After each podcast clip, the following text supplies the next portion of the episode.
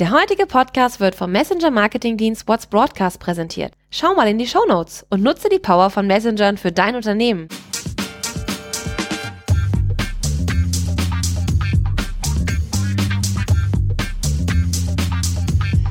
Filterblase, der T3N Pioneers Podcast.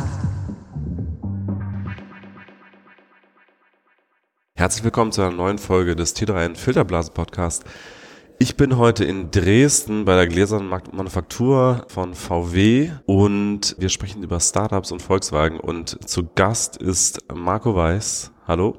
Hallo. Und willkommen kann ich ja gar nicht sagen, weil eigentlich bin ich ja hier zu Gast. genau.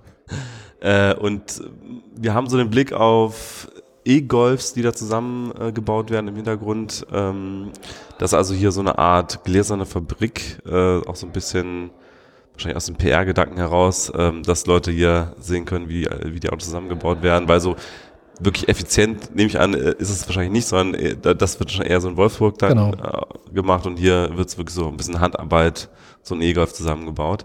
Aber wir wollen eigentlich über, über Startups ähm, reden. Äh, bevor wir eigentlich da einsteigen, wollte ich noch mal ganz kurz fragen, wie sieht's denn mit Digitalisierung und VW insgesamt aus? Also was, ähm, wie versucht sich der Konzern ähm, zu digitalisieren? Was gibt es da für Projekte? Mhm. Also im Grunde ist es so, dass wir Digitalisierung eigentlich schon in, auch in der Vergangenheit immer betrieben haben. Es gab äh, selbst vor 10, 15, 20 Jahren gab es schon Projekte, wo wir zum Beispiel eine digitale Fabrik ausgeplant haben. Das heißt komplett auf Softwarebasis. Bevor wir nämlich in die Hardware gehen, konnten wir das auch an der Software alles erstmal durchtesten, konnten sehen, wofern, wo gehen die Fertigungsläufe hin, wo, wo geht Material an, dieses, an das Band ran, wie funktioniert die Technologie. Das heißt, das haben wir da auch gemacht, aber was wir jetzt gerade sehen, ist, dass diese ganze Digitalisierung natürlich direkt auch im Auto stattfinden wird. Und dass das Auto ein Teil des, des Internets sein wird und ganz viele Online-Dienste da hochkommen. Und, äh, und das ist der, der, die starke Veränderung eigentlich gerade auf dem Markt, der wir uns auch stellen wollen, unter anderem auch mit der Zusammenarbeit mit den Startups. Mhm. Und was genau macht äh, VW im Bereich Startups? Also ist VW äh, nur Kooperationspartner von Startups? Ähm, wird das gesehen als strategisches Investment? Wird da investiert oder, oder wie ist da die Zusammenarbeit genau? Also es ist beides im Grunde. Also mit dem Inkubator ist es so, dass wir eine, eine Kollaboration gestartet haben, also einen Raum, was wir dafür gegeben haben, dass wir mit Startups zusammenarbeiten können. Und äh, aus der Zusammenarbeit heraus ergibt sich dann eigentlich immer so eine Option. Wenn wir, also das prüfen wir dann, wenn es in unser Kerngeschäft einzahlt, wenn es in unsere Strategien einzahlt, dann wird es auch eine Beteiligung geben. Das heißt, da würden wir dann auch stärker einsteigen und wir versuchen diese 100 Tage, in denen die Startups hier zusammen mit uns an den Themen arbeiten, die versuchen wir auch zu nutzen oder die nutzen wir auch, um konkrete Themen umzusetzen, aber auch die Erfahrung zu sammeln und auch zu wissen, fliegt die Technologie, äh, wie ist die Company, wie ist das Startup äh, als Unternehmen, ist es ein vertrauenswürdiger Partner, in dem wir dann noch einsteigen wollen oder nicht. Ähm, das heißt, wir haben auch eine Zeit, ich nenne das immer, wir haben, wir haben eine Lupenphase. Das heißt, wir können ja sehr, sehr genau und sehr intensiv mit den Startups zusammengehen und können im Sinne einer Due Diligence im Grunde ja schon diese ganzen Themen, die man an Fakten äh, bewertet bei einer, bei einer Merchant Acquisition, können wir hier aber aus der ganzen Zusammenarbeit auch äh, ganz, ganz viele weiche Kriterien herausnehmen. Wie ist das Team aufgestellt? Wie ist der Spirit? Ähm, was haben die für eine Strategie im Hintergrund? Äh, wie ist der Business Case oder überhaupt das Business Model? Und das ist einfach sehr, sehr intensiv und dann haben wir eine sehr, sehr gute Basis, um dann nach diesen 200 Tagen zu entscheiden, wie geht es weiter? Ist es eine einfache Kooperation? Ist es vielleicht ein, ein Lieferanten ähm, oder ein Lieferantenverhältnis, dass die von uns einen Auftrag bekommen und uns dann Produkte oder, oder auch Erzeugnisse liefern? Ähm, oder aber machen wir noch eine intensivere Partnerschaft oder gar eine Kooperation oder gar eine Beteiligung?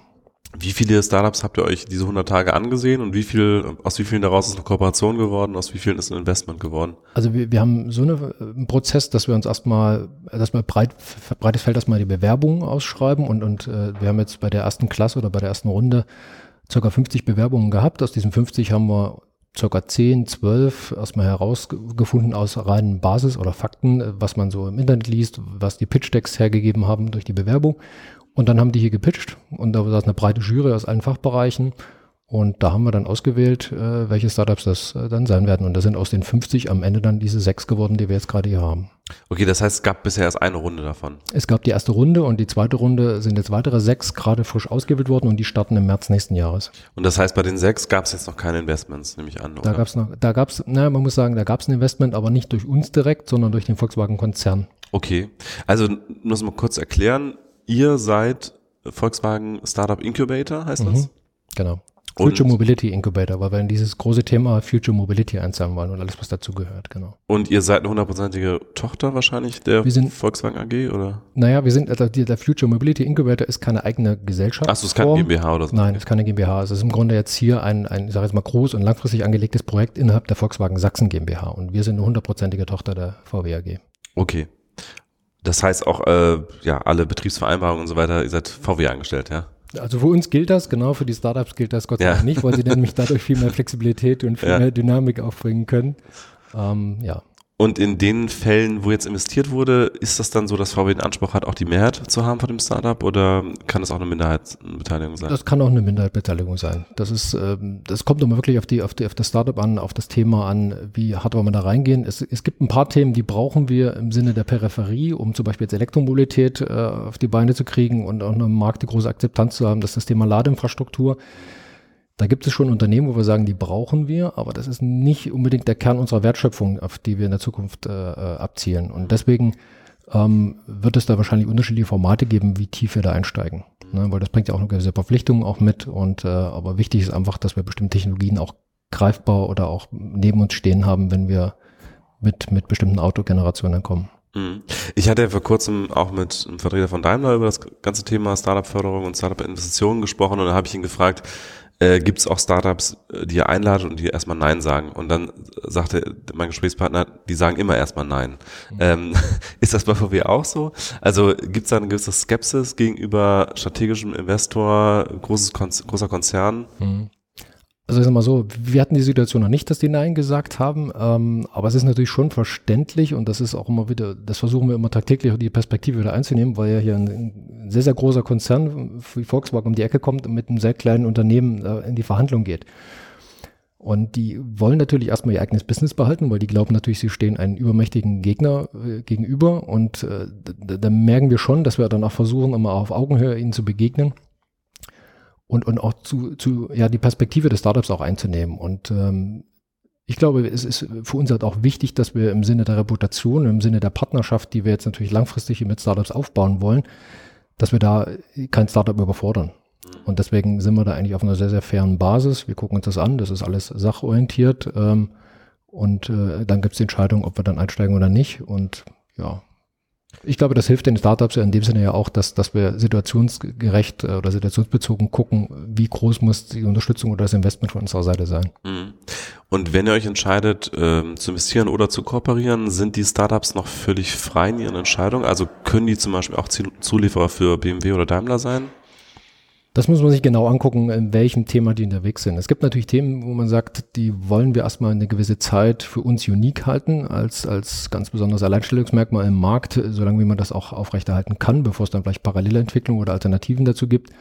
Ähm, aber es kann vielleicht auch in Situationen äh, erforderlich sein, dass man andere Partner braucht, um ein großes Struktursystem zum Beispiel zum Fliegen zu kriegen. Das ist ja genau dasselbe Thema wie jetzt mit der Ladeinfrastruktur. Das schaffen wir auch nicht allein.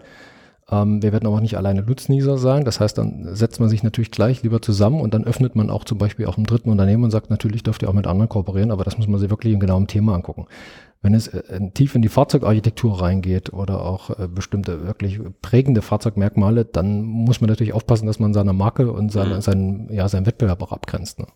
Und wie sieht's mit äh, weiteren Investoren aus aus dem Autoumfeld? Sind da die, wenn einmal VW drin ist, heißt das kein anderer Autohersteller mehr oder gibt's da eine generelle Regel? Gibt's noch nicht. Wie gesagt, müssen wir situationsbezogen gucken. Manchmal macht, macht auch ein großes Joint Venture dann auch in einer bestimmten Situation Sinn. Äh, Ich, ich sag mal so, ich glaube, bei einem Startup, in dem Fokus, wie wir es jetzt gerade haben, ähm, glaube ich, braucht man vielleicht noch nicht die breite Allianz in der gesamten Automobilbranche. Wenn es dann um Standards geht, dass man sagt, okay, wir müssen jetzt auf einen Ladestecker oder auf ein Ladeformat oder sowas einigen, dann braucht es auch solche Partner, ja. Mhm. Du hast eben gesagt, ihr habt euch 50 angesehen, davon sechs ausgewählt. Worauf habt ihr geachtet? Also muss es vom Thema her zu VW passen? Team muss stimmen, nehme ich an. Ähm, was sind so die Auswahlkriterien? Genau, also es ist, äh, wir haben das, äh, wir haben das sehr systematisch zunächst erstmal betrachtet und hatten äh, Kriterien im Sinne des Business Cases, was, wie ist das Businessmodell, ist das eine langfristig angelegte Company, ähm, wie ist das Thema, zahlt es in unsere Strategien ein, weil wir hier auch einen besonderen Fokus mit dem Startup Inkubator haben, dass wir nämlich auf neue Mobilitätsdienste auch schauen, auch primär auch, dass wir neue digitale Dienste hier an äh, oder mit ins Auto und die Technologien reinkriegen. Ähm, dann haben wir uns jetzt klar das Team angeguckt, funktioniert das, äh, passt das auch zu Volkswagen. Ähm, ja, und das war im Grunde war das ein riesen Katalog, der wie eine Spinne aufgebaut wurde. Und je größer diese Spinne in den Kriterien äh, bei den Startups war, desto hochwahrscheinlicher oder desto mehr sind wir da auf die aufmerksam geworden. Ein Großteil ist aber dann so gewesen, dass doch die Jury sehr viel mit dem Bauch dann auch diskutiert hat. Das ist immer so gewesen. Und das, das sind ein Großteil der Kriterien, passen die rein, passt das zur Philosophie, die wir angehen wollen, haben die Drive, haben die Dynamik äh, und, und wollen das was bewegen, sind sie auch offen oder, oder versuchen sie bloß irgendwas aus der Situation rauszuholen. Ne? Also das ist wirklich auch im Sinne, wie wir es auch vorhaben, dass wir ein sehr, sehr offenes kooperatives Verhältnis eingehen. Mhm. Aus wem besteht die Jury? Die Jury ist relativ breit aufgestellt. Ich überlege jetzt mal, wir haben äh, die Forschung und Entwicklungsabteilung mit drin, ähm, weil wir relativ viele Fachpartner im gesamten Konzern für, für das Thema mit akquiriert haben, um möglichst viel Expertise, Fachexpertise auch auf die Themen mit zu haben. Das sind Bereiche ähm, aus dem Vertrieb, gerade aus dem Bereich ähm, ja, äh, digitale Dienste, neue Dienste. Ähm, das ist äh, hier aus der Gläsermanufaktur Leute, die in dem Thema New Mobility unterwegs sind. Ähm, dann haben wir noch das Ideation Hub. Äh, das ist für uns auch nochmal ein Lab, was wir in Berlin gegründet haben, was auch, ich glaube, das mhm. kennst du auch. Ja, ähm, da war ich ja. Genau, die für uns sozusagen auch das, das Gate sind, äh, im Sinne des Konzerns, aber die wiederum eher einen Fokus haben oder einen Hintergrund haben aus IT, Informationstechniken. Also wie gehen wir mit den ganzen Daten in der Zukunft um, wie können wir die wertschöpfend äh, machen. Ähm, ja, das ist eigentlich so die breite Jury, also von Fachexperten, die wirklich technologisches Know-how haben, die wissen, was in Fahrzeugtechnik drinsteckt und was gute neue Dienste sind, bis hin zu, zu wie kann man es dem Kunden auch verkaufen und wie kriegt man auch einen Business Case raus. Und wie wichtig ist jetzt hier der Standort Dresden? Also habt ihr jetzt in erster Linie hier aus dem Umfeld auch Startups ausgesucht, damit auch die räumliche Nähe vorhanden ist? Mhm. Oder ist die Bedingung auch, dass sie hier irgendwie einziehen oder welche Rolle spielt das? Genau, naja, sagen wir so, äh, Dresden hat ja so ein bisschen, ich sag mal, so ein Underdog-Image. Ne? Gerade wenn man im Schatten von Berlin, wo die Startup-Community und die Startup-Welt eigentlich stattfindet, ähm, aber Andreas Winjarski hat es mal sehr schön auf den Punkt gebracht und hat gesagt, äh, Berlin ist die Bühne, da wird getanzt, da wird gefeiert, aber Dresden ist quasi wie das Industriegebiet, was direkt hinter Berlin liegt. Und das ist ja quasi nur zwei Autostunden von hier entfernt. Und er meint damit eigentlich, dass man hier, und das ist auch unsere, unsere Argumentation, dass wir hier eine sehr, sehr gute Infrastruktur haben. Wir haben eine technische Universität, eine Exzellenzuniversität, wir haben eine ähm, HTW, eine Hochschule für Technik, ähm, wir haben Institute noch und nöcher, wir haben hier die größte Fraunhofer-Dichte, also sehr, sehr viel äh, erstmal akademische ähm, Forschung äh, oder auch Lehre, ähm, aber auch sehr viel im Sinne angewandte Wissenschaften. So. Und das heißt, wir glauben, dass auch viel, und das, da richtet sich auch unser, unser Programm auch an die abgehenden Studenten oder aus der Ausgründung oder auch äh, Leute, die irgendeine Idee haben und was eigentlich auf die Beine stellen wollen.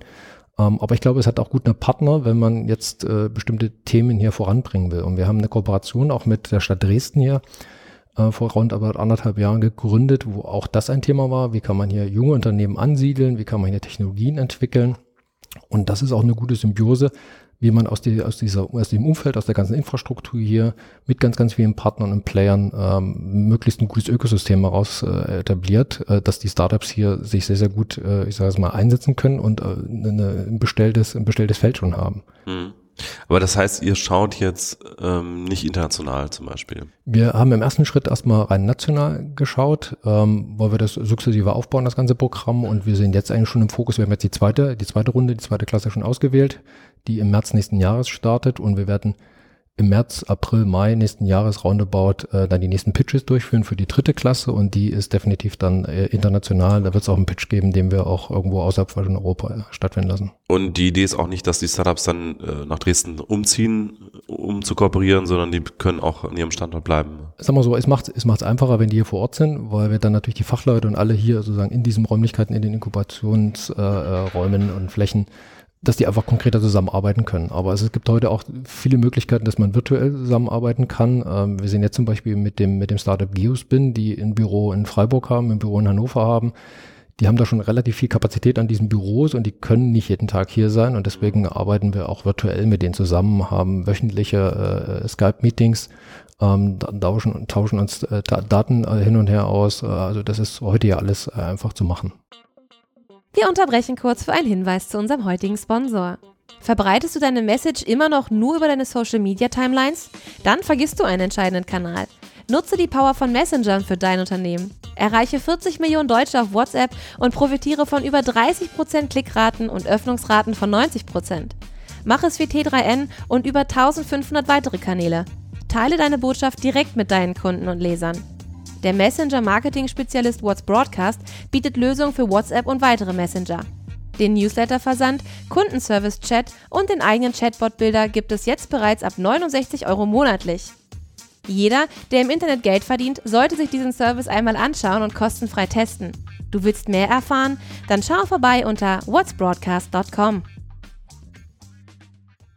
Ist diese Zusammenarbeit mit Startups auch so ein bisschen ein Recruiting-Instrument? Weil sicherlich VW ja auch äh, junge, tech-affine Leute sucht, vor allem auch Entwickler. Ähm, was ist das auch mit eingeplant, dass da einfach Leute dann rausgekauft werden oder ganze Startups eigentlich übernommen werden aus Recruiting-Gründen? Also es ist kein primäres Ziel. Also primäres Ziel ist schon eigentlich, dass das Startup eigenständig bleibt, weil wir schon wollen, dass äh, gerade wenn wir äh, die glauben und, und glauben, das ist eine fruchtbare Idee, die die haben, dass sie die eigenständig entwickeln und dass wir an dieser Idee, an diesem Konzept mit partizipieren können. Ähm, ich sag mal so, es ist vielleicht für einen Fall, dass ein Startup äh, eine Bauchlandung macht oder eine, einen Exit macht, äh, dass wir dann sagen, okay, aber ihr seid dufte Typen und ihr habt eine super Kompetenz, wollt ihr nicht trotzdem bei uns in der Fachabteilung oder irgendwo im Konzern arbeiten? Das, das könnte, könnte ein Produkt sein, ja. Aber es ist nicht der Fokus. Wie sieht konkret hier die Zusammenarbeit aus mit VW? Also ähm, welche Teile von VW sind hier in Dresden und wie arbeiten die mit den Startups dann zusammen? Ähm, also es gibt unterschiedlichste Bereiche, was ich vorhin beschrieben hatte, die, die, die Jury, die aus den vielen, vielen Fachrichtungen kommt, genau, das ist im Grunde unser Netzwerk oder unsere Andockpunkte in diese Fachabteilung rein. Und die, die Arbeit sieht so aus, dass die Leute ein Großteil hier sein sind, also von den Startups, und dass die Fachleute immer hierher kommen, dass die Gespräche führen, äh, die Themen bearbeiten oder dass sie auch äh, die Zentrale nach Wolfsburg oder ins, ins Data Lab nach München, also da, wo bei uns das Fach-Know-how sitzt und wo die Projekte auch vorangetrieben werden, auch diese Projekte, wo die Schnittstellen zu den Startup-Projekten oder Konzepten sind, ähm, dass die vor Ort äh, da passieren. Und das ist in Berlin, das ist in München, das ist äh, überall eigentlich äh, jetzt gewesen ähm, was ich vorhin gesagt hatte. Also es gibt eine Art von virtueller Zusammenarbeit, ähm, was ja heute alles einfach ist und aber auch eine, eine, Arbeit, die hier vor Ort ist. Was wir hier nicht haben, ist eine technologische oder eine technische Entwicklung im Sinne, äh, was, was Schwerpunkt bei einem Automobilhersteller ist, dass er natürlich mhm. neueste Fahrzeuggenerationen und Technologien entwickelt. Das haben wir jetzt hier nicht am Standort, das wollen wir aber perspektivisch äh, entwickeln und deswegen bauen wir euch sukzessive auch Zukunftskompetenzen auf. Und dann könnten wir natürlich noch stärker kollaborieren. Ich mache mal ein Beispiel. Hier draußen um uns herum ist ja die ganze Fertigung und wir versuchen in dieser Fertigung noch mehr Automatisierungstechnik ranzubringen, wie zum Beispiel auch Mensch-Roboter-Kombinationen. Ähm, und jetzt sind wir auch zum Beispiel im Fokus nicht nur auf digitale Dienste im Auto, das ist schon noch ein großes Feld und ein Kernfokus, aber jetzt ergänzen wir auch noch das Feld, dass wir sagen, Produktion, Logistik oder 4.0. Also was kann man da automatisieren? Und da kann es auch sein, dass dann ein Startup hier sitzt und direkt mit unserem Planer, mit unseren Fachleuten da draußen Projekte umsetzt, dass wir zusammen, dass die haben ja den Erfolg damit eigentlich, dass sie was hinstellen können. Wir haben sogar die Bühne durch die transparente äh, Manufaktur hier. Ähm, gleichzeitig können wir das auch einsetzen, sammeln die Erfahrung und die haben was umgesetzt und ihr Produkt mitentwickelt. Mhm. Ja. Ich stelle mir das ein bisschen ja, als, als Kulturclash vor. Ähm, Startup, was ja dieses äh, Startup-Prinzip wahrscheinlich meistens verfolgen wird, äh, äh, try, äh, wie heißt es, ähm, äh, fail early, fail often, also schnell, mhm. schnelle Produktzyklen, äh, schnelle Dinge auf den Markt bringen mhm. und dann natürlich VW mit langen Entwicklungszyklen. Ich weiß gar nicht, wie lange so ein Entwicklungszyklus aktuell ist. Ich glaube fünf Jahre, bis so ein Auto komplett entsteht. Genau. Ähm, ja, wie, wie, kommt man da zusammen? Ist es erstmal so ein, so ein Culture Clash oder äh, lernt man voneinander? Wie, wie ist das gedacht und wie funktioniert das am Ende? Mhm. Also ein Clash ist es hoffentlich nicht, ähm, aber es ist mit Sicherheit ähm, eine völlig andere Arbeitsweise, weil gerade bei der Entwicklung von Autos und, und, und Fahrzeugtechnologien müssen wir natürlich auf längere Lebenszyklen abzielen. Ähm, was wir aber merken, ist, dass gerade diese ganzen digitalen Techniken sich so schnell entwickeln und die ja ungefähr, ich sage jetzt mal, im Jahresrhythmus oder im Zweijahresrhythmus sich komplett erneuern. Und wenn man überlegt, ein oder zwei Jahre gegenüber sieben Jahre, was ein Fahrzeuglebenszyklus ist, das heißt also, man müsste drei oder viermal ein Fahrzeug updaten, um wieder äh, kompatibel zu sein mit einer Technologie, die sich wahrscheinlich, weiß ich nicht, im Standard weiterentwickelt oder so. Und äh, das ist für uns schon eine Herausforderung, wo wir jetzt auch die Technologien der Autos und der Fahrzeuge darauf ausrichten, dass wir auch nur noch eine Plattform in die Fahrzeuge äh, geben und darauf basierend sozusagen Dienste aufsatteln können, die sie auch weiterentwickeln können. Und, und, und die Art und Weise der Zusammenarbeit ist natürlich schon ein Thema, ähm, weil bei uns natürlich groß angelegte Prozesse mit Standards versehen sind und ein Startup, das geht von heute auf morgen und sagt, ich äh, nehme jetzt mal den Lieferanten für die Bauteile und dann setze ich das gleich mal um ähm, bei uns hat das halt gewisse Dimensionen, wo gewisse ja, Prozesse eingehalten werden müssen. Und das ist aber das, wo wir auch partizipieren oder wo wir auch da gewinnen mit den Startups, weil die schnell, unkompliziert, pragmatisch äh, Dinge sofort umsetzen können. während wir für solche Phasen sehr, sehr viel Zeit brauchen. Das heißt, was wir uns mit den Startups, äh, das sind ja kleine Schnellboote für uns, die in neue Gewässer aufbrechen ähm, und, und die erkunden für uns und da, dass wir Technologien da erproben und sagen, jawohl, das ist der richtige Weg, in die Richtung geht's und dann richten wir auch den großen Tanker Volkswagen in diese Richtung aus. Das heißt, das sind für uns die, die auch die Technologie-Scouts. Und deswegen brauchen die auch die schnellen äh, Rhythmen der, der, der Erneuerung und der einzelnen Entwicklungsphasen und Zyklen. Und wir folgen dann sozusagen mit den größeren Zyklen dem hinterher. Mhm. Nun hat ja, haben andere ja schon deutlich früher angefangen mit Inkorpor äh, Inka Inkubatoren-Programm, genau. genau. Also Telekom zum Beispiel mit Hubraum äh, schon vor langer Zeit, äh, auch Daimler schon ein bisschen länger dabei. Warum hat sich VW jetzt erst dazu entschieden, äh, aktiv zu werden im Startup-Bereich? Ja, Volkswagen hat, hat, war früher nicht so offen, wie wir es jetzt sind. Und wir haben im Grunde in den letzten anderthalb, zwei Jahren äh, erleben wir ja auch einen großen Wandel im Konzern im Sinne der Philosophie. Wie arbeiten wir mit anderen äh, Partnern zusammen? Und da haben wir uns einfach äh, komplett gewandelt. Und wir sind jetzt offen. Wir arbeiten jetzt mit, mit externen Unternehmen zusammen, viel intensiver zusammen. Äh, wir zeigen auch viel früher schon unsere Produkte, wie man es jetzt an der ID-Familie auch sieht, um weil wir einfach merken, dass wir die Partner brauchen, dass wir die, die Infrastrukturentwicklung brauchen. Das heißt, wir können nicht so lange ein Geheimnis drum machen, sondern wir müssen da jetzt proaktiv mit den Themen spielen. Und äh, ja, und das ist, glaube ich, auch äh, ja ein Grund gewesen, warum wir auch gesagt haben, okay, wir müssen jetzt äh, volle Kraft voraus, auch mit Partnern, mit Kooperationen, auch mit kleinen Unternehmen, mit Startups, weil die halt wirklich in komplett neue Themen auch äh, reingehen. Ähm, und die brauchen wir. Und ist der Plan auch in der späteren Phase noch aktiv zu werden? Also Inkubatoren sind ja eigentlich auf die Frühphase ähm, mhm. spezialisiert. Und äh, ich glaube aber auch, dass gerade im späteren Bereich bei reiferen Unternehmen ja eigentlich auch große Chancen sind, noch äh, Investitionen zu tätigen oder kooper zu kooperieren genau. mit Tech-Unternehmen. Also wir haben es zwar Inkubator genannt, äh, weil jeder sich da relativ schnell was drunter vorstellen könnte. Man könnte aber auch sagen, dass wir teilweise bei bestimmten Startups auch ein Accelerator schon sind. Das heißt, die stehen schon auf eigenen Beinen. Ähm, und wir beschleunigen das Ganze, weil wir mit unserem Netzwerk, mit unserem, was im Netzwerk, was wir da hinter uns stehen haben, mit unseren, ich sage jetzt mal auch Business-Modellen, die wir schon stehen haben, denen sehr, sehr viele Möglichkeiten geben, dass die sehr schnell auch in die Größe wachsen können. Ne? Also ähm, wenn zum Beispiel eine Fahrzeugtechnologie ist, wo man sagt, man kann das, man kann ein Fahrzeug jetzt ergänzen mit digitalen Diensten, bloß weil man einen kleinen Dongle ransteckt, ähm, dann könnten wir das ja unheimlich schnell für eine große Fahrzeugflotte ins Angebot nehmen. Wir haben die Vertriebswege, ähm, das, also das bietet genauso auch Möglichkeiten. Und wir haben, im Grunde haben wir überlegt, haben gesagt, die Fachthemen ist der Hauptfokus, auf den wir da setzen. Ähm, und es ist unerheblich eigentlich, ob das jetzt ein, ein Unternehmen oder noch nicht mal gegründete äh, Initiative ist oder ob es schon ein etabliertes Unternehmen ist. Wir gucken uns genau das Fachthema an. Und äh, das ist natürlich für uns aufwendiger in dem ganzen Handling der Startups, weil die wirklich sehr heterogen dann in ihrer Entwicklung stehen. Ähm, aber wir sagen halt, das ist es auch wert, wenn wir die richtigen Themen auch hier bei uns haben. Wie groß ist denn das Team äh, des Inkubators insgesamt? Oh, das kann man gar nicht so genau sagen, weil hier vor Ort sind es äh, drei Leute, die, die direkt äh, die Betreuung eigentlich der Startups durchführen, aber wir haben Partner in Wolfsburg sitzen, in Berlin sitzen und das Team ist ungefähr, ich würde mal schätzen, so 15 bis 20 Leute. Ist aber immer noch relativ klein für so einen großen Konzern wie VW. Ja, aber wir sind jetzt sechs Startups äh, jetzt erstmal mhm. gestartet mhm. und da reicht das erstmal aus. Da stehen natürlich, da gibt dahinter diesen Kontaktpartner-Leuten, es sind natürlich dann wieder Fachleute, die dann wieder rangeholt werden äh, zu bestimmten Situationen oder Gesprächen oder bestimmte Themen abzuarbeiten. Um, und so ist das auch ein dynamisches Netzwerk. Kannst du kurz was äh, zu den sechs Startups sagen, die jetzt ausgewählt wurden? Was, was machen die? Ähm, ja, das gehen wir mal die Reihe nach durch. Das ist äh, zum einen ein Startup, was ich vorhin schon erwähnt hatte, Geospin. Das ist, äh, die analysieren Daten, die Bewegungsdaten, geografische Daten und legen die mit unterschiedlichen Layern anderer Informationen zusammen und generieren dadurch neue Werte. Also äh, ich mache mal gerne das Beispiel. Wir sitzen hier in der Gläsermanufaktur mitten in der Stadt Dresden und wir haben das äh, Stadion gleich hier schräg gegenüber. Und ähm, normalerweise gibt es ja keine Verkehrsprobleme. Nur wenn da drüben ein Fußballspiel ist, dann gibt es hier große Verkehrsprobleme. Und diese Korrelation, dass man im Vorfeld weiß, was führt zu Verkehrssituationen oder zu bestimmten Verkehrsströmen, ähm, wenn man diese Korrelation durch Tiefenanalysen, durch Big Data-Analysen äh, herausbekommt, können wir zum Beispiel in der Zukunft noch viel präziser sagen, wie wir Navigationsgeräte programmieren sollen oder welche Algorithmen da zum, zum, zum Einsatz kommen. Und das fanden wir zum Beispiel interessant. Ähm, und da gibt es auch viele andere Konzepte. Konkret analysiert Geospin für uns zurzeit gerade ein, eine Flotte von Daten, also, also Daten, die wir aus einer Flotte heraus generiert haben, ähm, um die Start-Stopp-Automatik, die an, an, beim Stoppen an der Ampel zum Einsatz kommt, ähm, dass wir die nochmal optimieren können, weil jedes Auto, was äh, ich glaube länger als äh, vier Sekunden steht und das Fahrzeug geht aus, dann ist das sinnvoll. Wenn es unter vier Sekunden einmal ausgeht, dann belastet das das ganze System stärker durch das Neustarten. Ne? Und, und so kann man äh, genau analysieren, an welchen Kreuzungen macht das Sinn, an welchen Kreuzungen macht das eigentlich keinen Sinn, diese Start-Stopp-Automatik zu aktivieren und so könnte man das mit geografischen Daten koppeln. Ähm, nächstes Unternehmen ist äh, Ecoyo.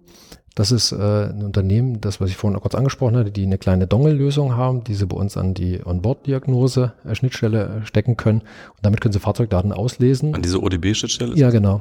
Um, ähm, und damit können sie, können sie Fahrzeugdaten auslesen und mit diesen Daten können sie unterschiedliche Sachen machen. Gamification-Ansätze. Für uns machen sie jetzt konkret ein Thema, dass wir in den nächsten Fahrzeugen oder Fahrzeuggenerationen ja jetzt das E-Call-System, das neue äh, äh serienmäßig bringen werden das heißt, im Fall eines, eines Unfalls in der, in der Insassen. Das ist Vorschrift dann irgendwie, ja. Das ist dann Gesetz, genau. Und das kommt aber erst nur für die neuen Fahrzeuge und das mhm. ist aber dann für die alten sozusagen so. nicht, mhm. nicht mehr erhältlich. Und mhm. jetzt äh, entwickeln sie mit uns zusammen ein System, dass man sowas auch nachrüsten kann, dass auch ältere Fahrzeuggenerationen genauso eine Funktionalität äh, haben können. Das, äh, und da kann man ganz, ganz viele Sachen machen, wenn man die Daten aus dem Fahrzeug rausliest und auch wieder zurückspielen kann.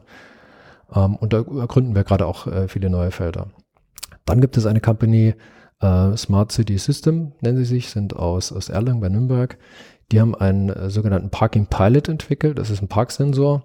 Ähm, das äh, hat man auch in den letzten, ich glaube, anderthalb Jahren auch gesehen, dass Bosch sich da auch dran versucht hatte. Und die haben das wieder beiseite gelegt und die Jungs jetzt haben gesagt, nee, wir haben aber noch eine, eine, eine, bessere Lösung und eine intelligentere Lösung und auch noch günstiger. Und das war natürlich für uns interessant, haben gesagt, das wollen wir mal sehen, das wollen wir auch mal über eine längere Zeit auch mal angucken. Ja, und die ähm, ja, können in Echtzeit äh, die Zustände, Belegungszustände von Parkplätzen detektieren, weil sie diesen Sensor auf der Straße aufkleben.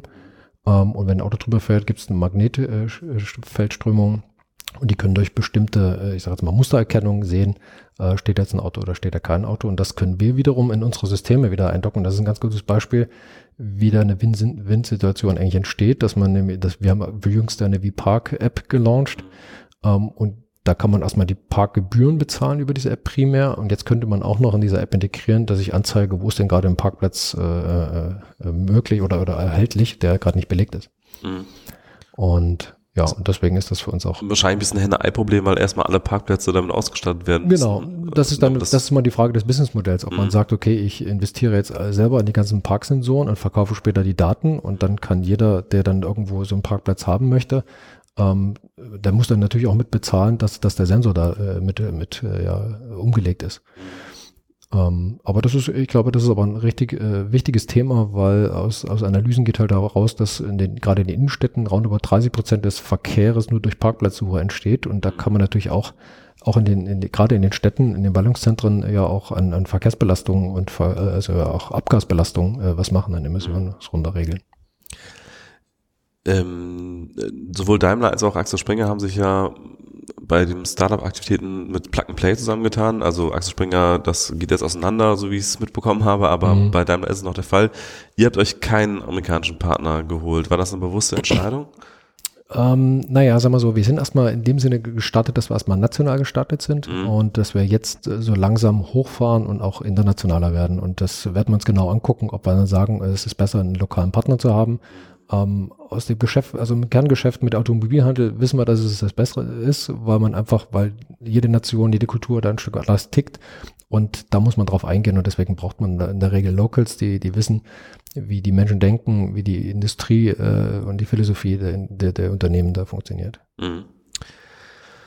Ähm, vielleicht kannst du noch mal sagen, für Startups, die sich jetzt bewerben wollen, wo gibt's da die Infos und was, wo muss man hinschreiben? Welche E-Mail-Adresse steht Genau, also es ist, es gibt zwei Wege. Zum einen ähm, kann man auf der Webseite der gläsernen Manufaktur.de ähm, gibt es eine richtige Rubrik, wo dann alle Informationen nochmal zusammengefasst sind, was wir eigentlich auch bieten. Äh, denn es gibt ja auch einen Zuschuss von 15.000 Euro, wenn die hier einziehen, dass erstmal, dass erstmal alles geregelt ist. Äh, was an der Stelle auch nochmal wichtig zu nennen ist, auch, ähm, auch wenn Startups von außerhalb hier nach Dresden kommen und wir uns natürlich auch wünschen, dass die natürlich hier auch die ganze Zeit vor Ort sind, ähm, dann wird die Stadt Dresden dann auch einen Mietzuschuss zahlen und kümmert sich auch um das Wohnen. Das heißt, für sechs Monate ist das ja lästig, so eine Wohnung zu suchen, dann wieder abzumelden und die ganzen Risiken zu tragen. Und das wird aber auch alles abgedeckt aus der Kooperation mit der Stadt Dresden. Für wie lange? Ähm, für die sechs Monate. Also für das 200 für das Tage, für das Programm, genau. So und ähm, genau, also wie gesagt, auf der gläsermanufaktur.de Seite kann man da alles finden und ähm, dann haben wir eine einen richtigen Anmeldedialog ähm, im Sinne, dass man sich wirklich richtig registriert und einträgt und gleich auch für das Programm bewerben kann, Pitch Deck hochlädt und das ist auf der ideationhub.de Seite. Hast du unter den Bewerbern irgendwas vermisst? Gibt es irgendwie so eine Technologie, wo du sagst, das muss doch mal einer gründen? Äh, warum gibt's das noch nicht? Mm, nee, ich bin eher, ich bin eher jedes Mal hin und weg, eigentlich, was ist alles für, für verrückte Ideen, muss man sagen, verrückte Ideen. Ähm, weil, und das ist genau auch der Mehrwert eigentlich, dass wir haben ja unheimlich viele Leute hier sitzen, die sich genau mit solchen Themen tagtäglich auseinandersetzen, aber irgendwann wird man, wie man so schön sagt, betriebsblind ähm, und man denkt nicht mehr so richtig über den Tellerrand hinaus. Und das ist für uns immer wieder Wahnsinn eigentlich und gibt große Impulse, wenn man sieht, mit was sich Leute beschäftigen. Also wir haben jetzt zum Beispiel ähm, jetzt in dem letzten Pitch eine Company ausgewählt aus München, die nennt sich Keysurance. Die sammeln Daten von ganz jungen Fahrzeugfahrern, äh, die erstmal über, über Car2Go oder irgendwelchen Carsharern ähm, oder Mietwagen-Companies sich ein Auto geholt haben, weil sie sich noch kein eigenes leisten können oder wollen und die haben aber später, wenn sie irgendwann mal in die Situation kommen, und das ist spätestens bei einer Familiengründung eigentlich so, dass man dann ein eigenes Auto sich äh, anschafft, dann haben die ein Problem, dass, sie, dass die Versicherung die nicht kennt als Fahrer, die haben ja. keine Historie, die man abrufen kann, die qualifiziert ist. Mhm. Ähm, und dann stuft man in der obersten Schadensfreiheitsklasse ein und kann sich dann wieder doch kein Auto leisten, weil die Versicherung einfach unerträglich hoch ist. Und die vorqualifizieren diese Daten so dass die Versicherung sagt, okay, der Fahrer sehen wir, der hat die letzten fünf, sechs Jahre ein Auto gefahren, so und so viele Kilometer, das kann man ja alles erfassen, mhm. ähm, und ist unfallfrei gefahren. So, und also kriegt er von uns eine andere Einstufung. Und das äh, ist ein System, wo wir so noch gar nicht drauf gekommen sind. Mhm. Ähm, und das überrascht uns immer wieder von neuen. Also, wie gesagt, auf die Frage zu antworten, es ist äh, eher das Gegenteil, dass wir immer wieder überrascht werden von tollen neuen Ideen. Mhm. In der Startup-Szene ist es relativ häufig so, dass wenn ein Startup eine Kooperation oder irgendeine Art von Gespräch auch nur mit einem großen Unternehmen hatte, dass sie dann oft sich auch damit schmücken. Also äh, dass dann auf der Website irgendwie das Firmenlogo zu sehen ist oder so ähnliches. Mhm. Ähm, wie restriktiv ist da VW? Also dürfen die sechs, die jetzt ausgewählt wurden, da schon das VW-Logo nutzen auf ihrer Website oder wie ist das geregelt? Also das dürfen sie, weil sie im Grunde durch den, durch den ganzen Auswahlverfahren, durch den Pitch-Prozess eigentlich davor qualifizieren. Das heißt, wir wissen, dass es seriöse Partner sind und, äh, und da, was ich vorhin gesagt habe, da sind wir auch neu, kooperativ, offen, dass wir genau auch, wir wissen auch, dass wir da Risiken auch ein Stück weit mal eingehen müssen. Aber ohne diese, wenn wir diese Risiken nicht eingehen, können wir auch nichts dazu gewinnen. Also wir müssen uns dem, wir müssen dem öffnen und das, ja, das bringt das mit. Mhm. Alles klar. Ich glaube, damit wäre ich meinen Fragen durch. Habe ich irgendwas Wichtiges vergessen noch? Nö, ich glaube, passt. Alles klar, vielen Dank fürs Gespräch. Ähm, Sehr gerne. Vielen Dank an euch fürs Zuhören und wenn es euch gefallen hat, gebt uns doch äh, gerne fünf Sterne auf iTunes. Bis zum nächsten Mal. Tschüss.